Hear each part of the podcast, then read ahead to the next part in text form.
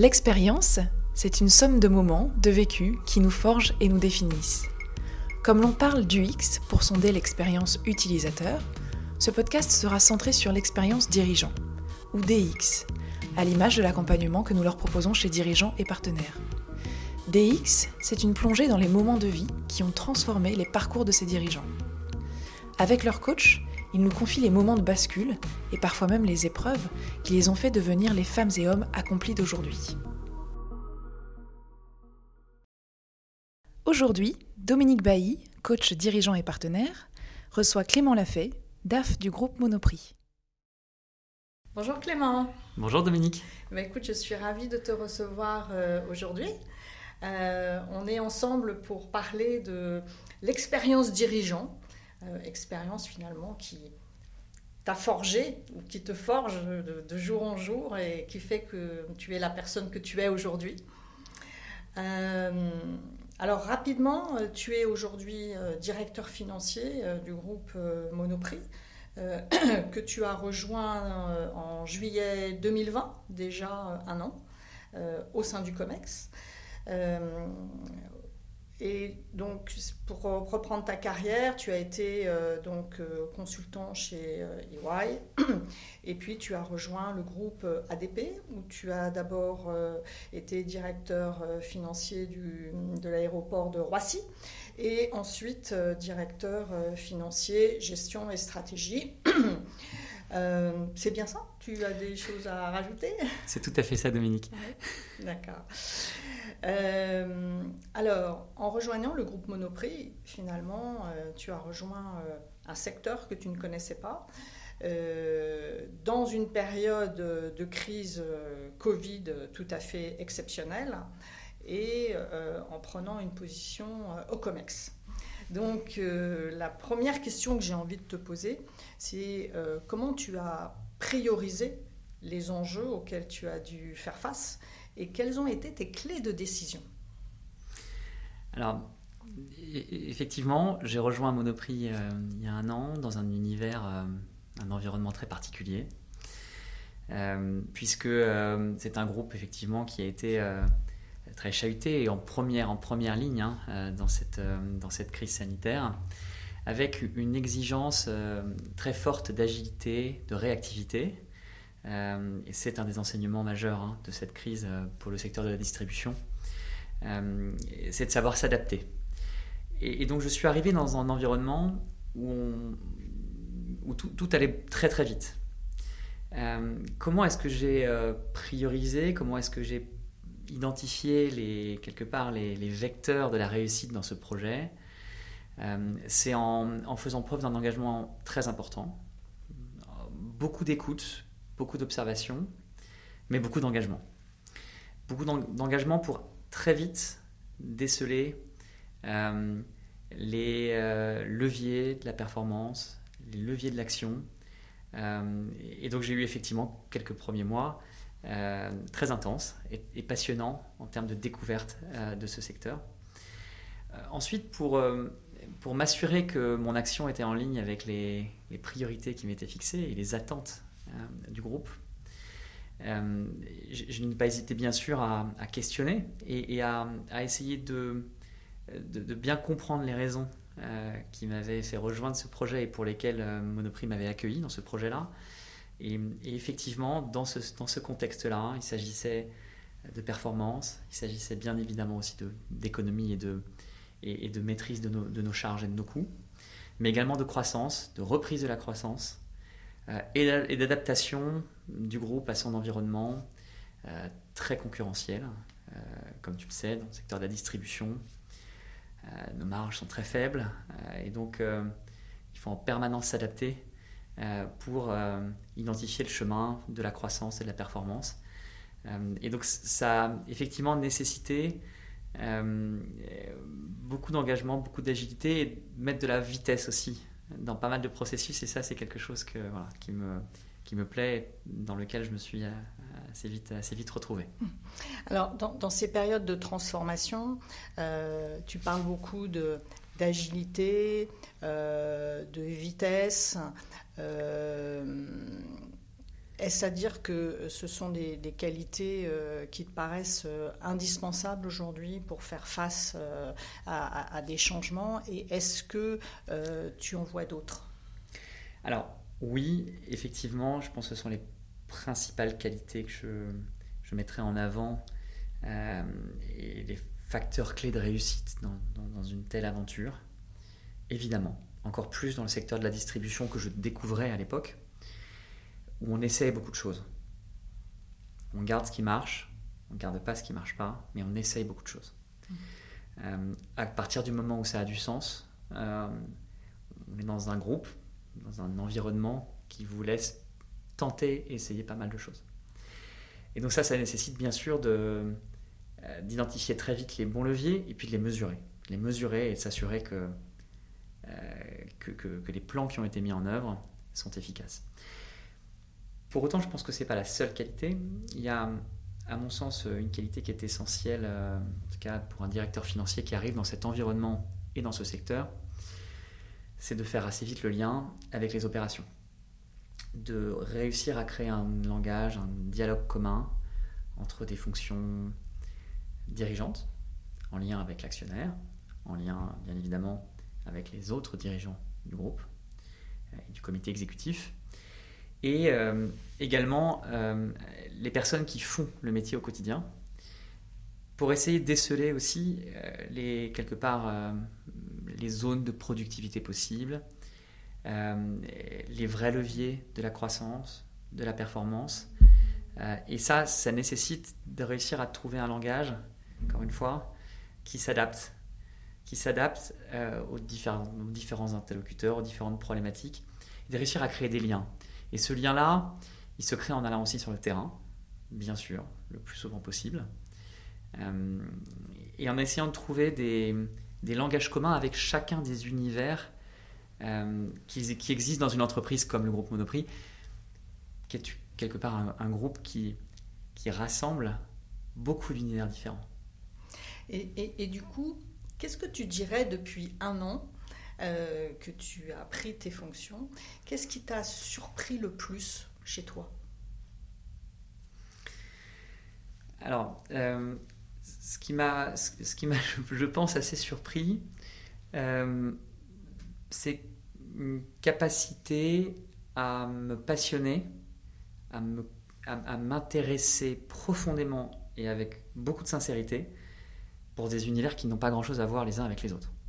Au sein d'un groupe comme Monoprix, encore une fois, il y a l'univers de la mode, l'univers de ce qu'on appelle le PGC, la grande consommation, qui nous, euh, effectivement, euh, place dans l'univers de la grande distribution, l'univers euh, de la sphère web, Internet, qu'on développe énormément, l'univers aussi du segment de la bio, qui est très particulier dans la distribution, puisque Monoprix est propriétaire de l'enseigne Naturalia, et je me suis moi-même surpris à m'intéresser euh, énormément et profondément à chacun de ces univers.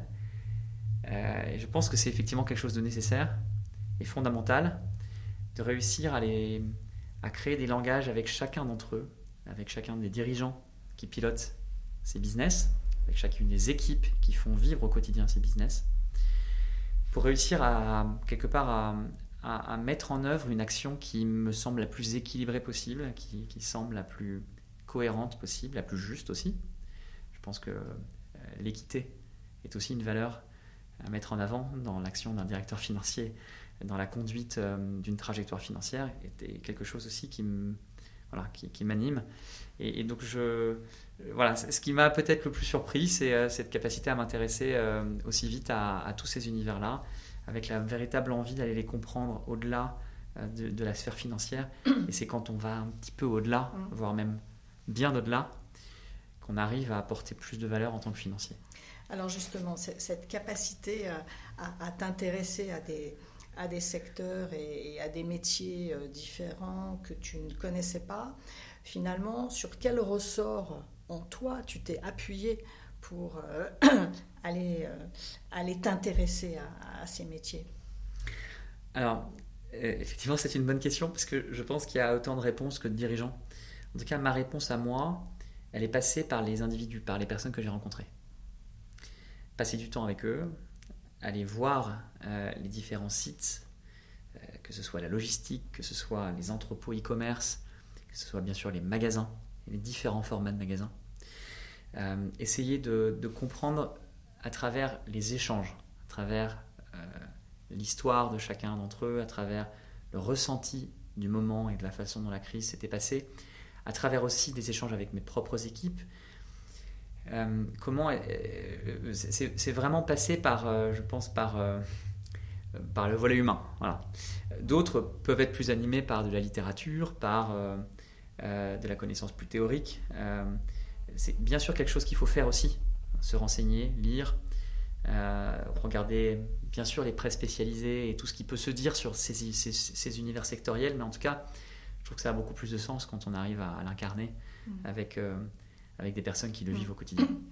Donc c'est ça, tu parles, tu parles d'écoute, euh, finalement de disponibilité, de, de compréhension, d'attention. Est-ce que c'est ce que tu mets tu mettrais sous le vocable de, l'engagement dont tu parlais euh, tout à l'heure? Qu'est-ce qu'il y avait Ou est-ce qu'il y a autre chose derrière le mot engagement dont tu parlais tout à l'heure? Alors, oui, euh, il y, a, eu beaucoup d'engagement dans, la façon dont j'ai essayé d'aller créer du lien avec euh, ces différents univers. Il y a autre chose aussi, hein, derrière cette notion d'engagement, il y a une exigence de résultat. il, y a, il y a, comme je l'ai dit, dans ce secteur une réelle exigence de résultats à très court terme. Et donc l'engagement, il a été euh, vraiment tourné aussi euh, sur l'action, sur la mesure de ces actions.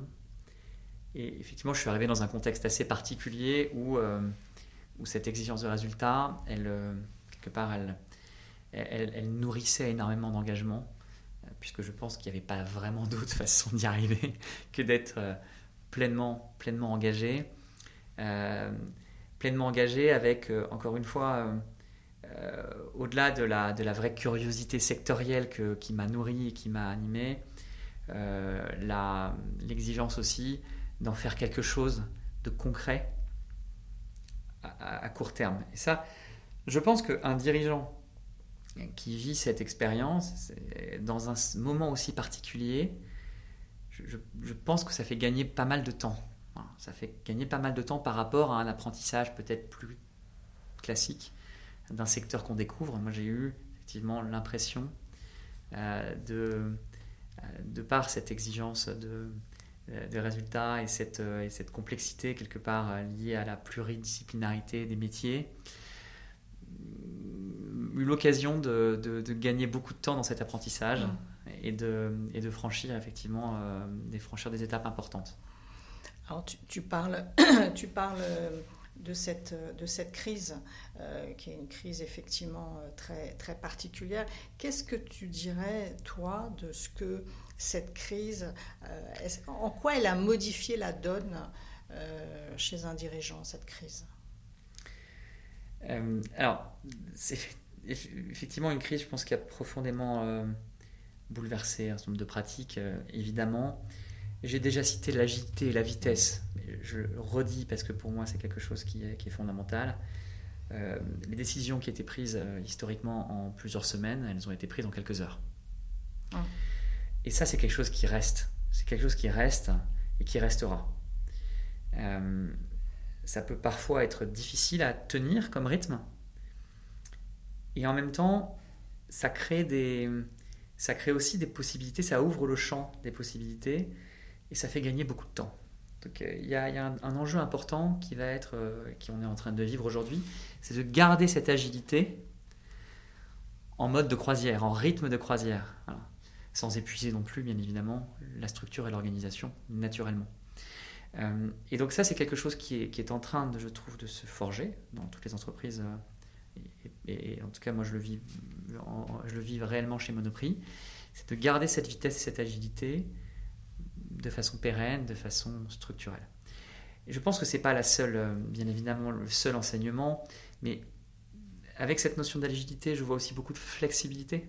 Alors, tout le monde citera naturellement le recours au télétravail et, à ce nouveau rapport au travail qui est, bon, qui, effectivement, qui est, souvent cité hein, quand on parle euh, des répercussions de, cette crise pour les entreprises. C'est quelque chose qui apporte beaucoup. aujourd'hui, on a avec nos collaborateurs une façon différente de penser le travail, d'organiser le travail. Et là aussi, chaque entreprise, en tant que dirigeant, je vis cette, aussi cette, cet exercice intéressant d'essayer de trouver le bon niveau entre beaucoup de flexibilité et en même temps euh, garder une cohérence, garder une équité, garder une présence, garder un lien important avec l'entreprise, qui est bien sûr fondamental. Il faut trouver le bon point d'équilibre qui qui n'est pas le même entre une équipe et une autre au sein d'une même entreprise, qui n'est même pas le même au sein de mes différentes équipes. Est-ce que tu dirais, excuse-moi, je te coupe, mais est-ce que tu dirais que le rapport euh, aux collaborateurs a été modifié? Oui, bien sûr il a été modifié. Euh, il a été modifié euh, puisque je pense qu'on a pu voir dans ces moments à quel point on avait la chance, dans la plupart des cas, d'avoir des équipes ultra engagées en qui on pouvait avoir confiance et en qui la distance, avec lesquelles la distance n'était absolument pas une problématique. mais au contraire, cette distance, cette flexibilité pouvait pour certains collaborateurs aussi quelque part être une façon de mieux équilibrer sa vie professionnelle, sa vie personnelle, et être indirectement une nouvelle source de motivation pour son projet professionnel. Euh, et, donc oui, le rapport a pu changer. Il y a eu d'autres effets qui est euh, effectivement pour certains, le lien a pu parfois euh, s'affaiblir. Et donc dans ces cas-là, il faut savoir redonner du lien, retrouver une façon de recréer ce lien, trouver les, bons moyens de, de, faire vivre ce lien pour faire en sorte que euh, voilà, euh, on s'adapte bien sûr à chacun et euh, qu'on arrive tous à continuer à travailler dans un projet collectif. Mmh. Il y a un, enseignement aussi que j'ai pas cité mais qui est important, c'est l'innovation et c'est cette, cette exigence d'avancer.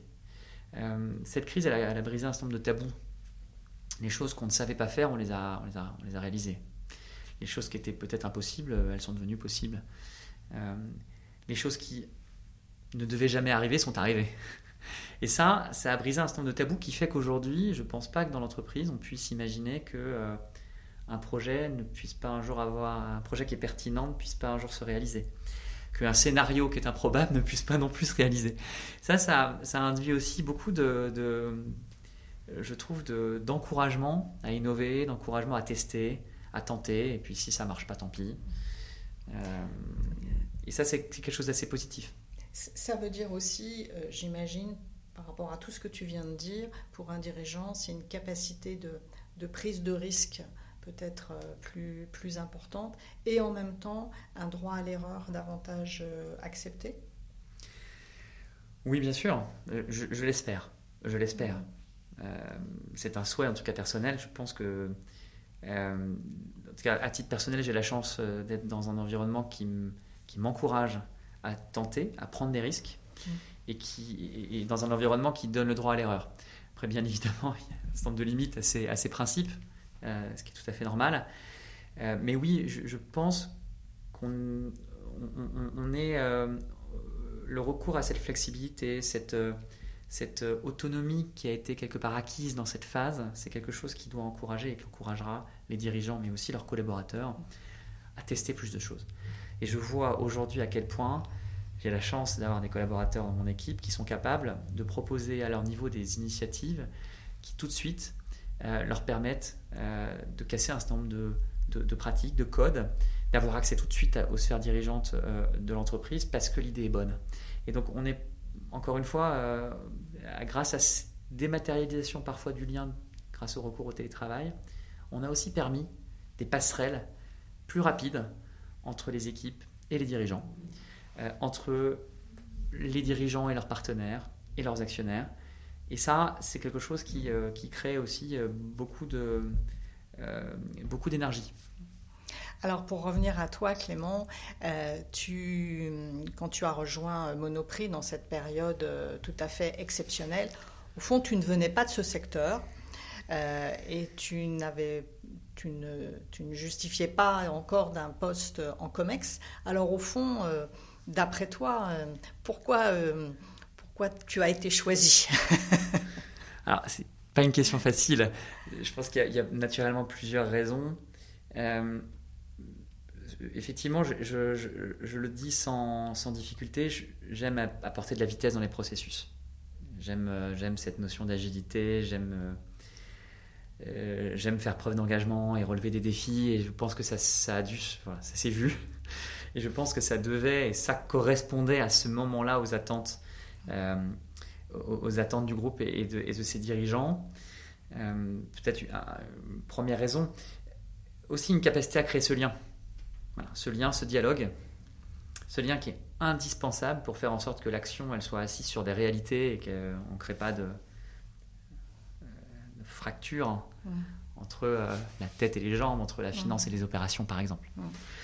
Euh, je pense que c'est les deux, c'est ces facteurs qui ont pu jouer et, dans cette capacité à créer du lien. Euh, effectivement, moi j'ai eu dans mon parcours vrais, une vraie volonté à, être exposé en tout cas à des sujets très opérationnels et c'est notamment une des raisons pour lesquelles je suis passé par la direction financière de l'aéroport de Roissy avant de pouvoir un jour accéder à des fonctions plus corporate euh, de directeur de la finance et de la gestion euh, au niveau du groupe ADP. C'est aussi dans des moments comme ça que j'ai pu apprendre à créer du lien, à créer du lien entre une sphère financière et une, sphère opérationnelle qui a, qui a une compétence forte, qui a une histoire forte. Et ça, c'est quelque chose qu'on retrouve dans beaucoup d'entreprises, cette, euh, cette, nécessité de rassembler ces univers-là. Mmh. Donc la vitesse et le lien, hein, euh, pour conclure, euh, Clément, qu'est-ce que tu dirais de tes grandes sources d'inspiration, que ce soit en termes de, lecture, de musique ou autre? Alors, elles sont naturellement assez diverses. Je vais en citer une qui n'est pas vraiment dans la liste que tu as citée, Dominique. J'aime, euh, j'ai eu euh, pendant cette euh, aussi cette phase de crise sanitaire un, vrai besoin, comme beaucoup, de me retrouver proche de, la nature. J'ai la chance de pouvoir beaucoup profiter d'une jolie région au cœur de la forêt et de la campagne dans le nord de l'île de, France. et ça, c'est une vraie source d'inspiration pour moi, c'est de retrouver du mmh. calme, le contact avec la nature, avec les choses simples, avec bien évidemment la euh, ses proches. Et ça, je pense que c'est, à mon avis, ma première source d'inspiration. C'est quelque chose qui nourrit beaucoup et qui, me, qui, fait que j'arrive aussi à prendre le plus possible de, recul dans des phases de, dans des phases de, de repos, euh, le week-end ou les vacances. Et c'est quelque chose qui est, euh, qui est assez important et qui nourrit beaucoup aussi la façon dont je peux ensuite voir un certain nombre de projets, qui m'aide à voir un certain nombre de choses assez différemment. Donc ce besoin de, de calme et de recul. Mmh. grâce à la euh, nature. Exactement. En opposition mmh. parfois avec euh, la vie qu'on peut avoir le reste du temps. exactement. Eh bien, écoute, vraiment, je te remercie beaucoup, euh, Clément. Merci beaucoup, Dominique. à bientôt. À bientôt. Nous voilà déjà à la fin de cet épisode. Pour prolonger votre découverte DX Expérience Dirigeant, rendez-vous sur dirigeantetpartenaires.fr. Articles, événements, de quoi continuer à nourrir votre curiosité. Et si le podcast vous a plu, n'hésitez pas à nous mettre 5 étoiles et à vous abonner.